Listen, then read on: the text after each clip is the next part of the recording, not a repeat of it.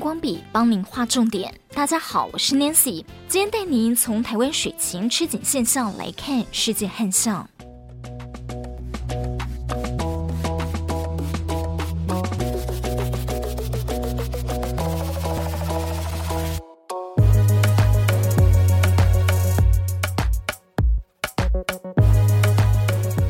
世界日报在二十一号的报道，全球暖化使得极端气候恶化，热浪席卷北半球各地，加上了严重旱象。亚洲、北美洲和欧洲六大河流水位创新低，部分河段已见底，影响依赖河流生活的人民和经济。美国西部干旱仍看不到减弱迹象，科罗拉多河部分出现干涸。为了保护河流流域，联邦政府已经强制性实施减少用水措施，并要求各州制定额外的行动计划。科罗拉多河两大主要水库之一的米德湖，水位已经下降到有如一池死水了。它的水位从两千年以来一直呈下降趋势。二零二零年开始下降幅度更大，缺水危机影响到的是七个州以及墨西哥部分地区，共约四千万人，都是依赖它来饮用、农业灌溉及发电。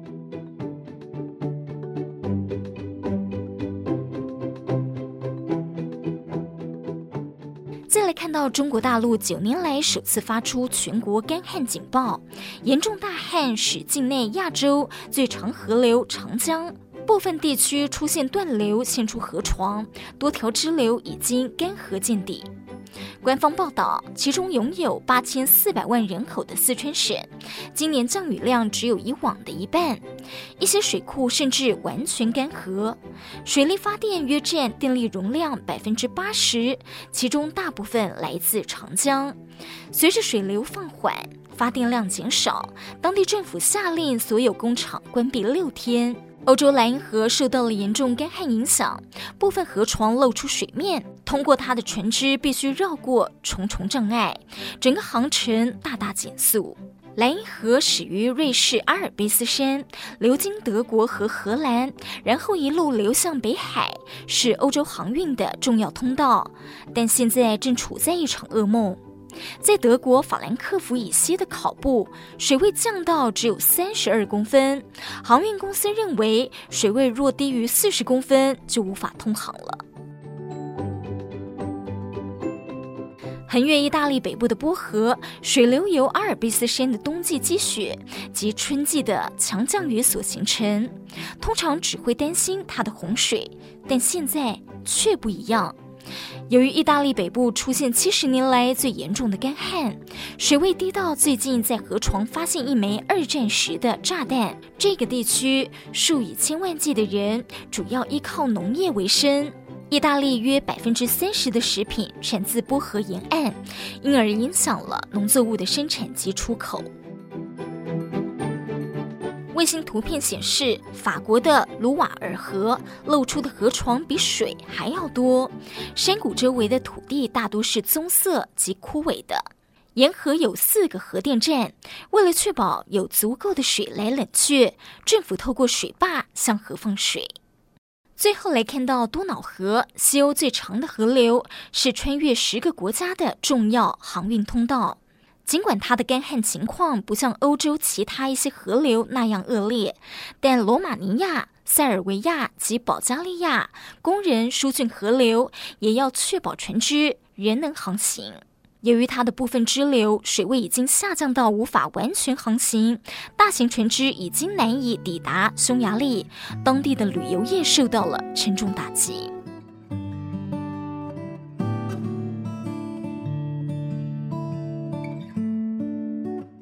台湾也面临水情吃紧。中时新闻网报道，受到全球反圣婴现象影响，今年至今还没有台风袭台，导致仰赖台风带来丰沛水汽的台湾，恐怕面临缺水危机。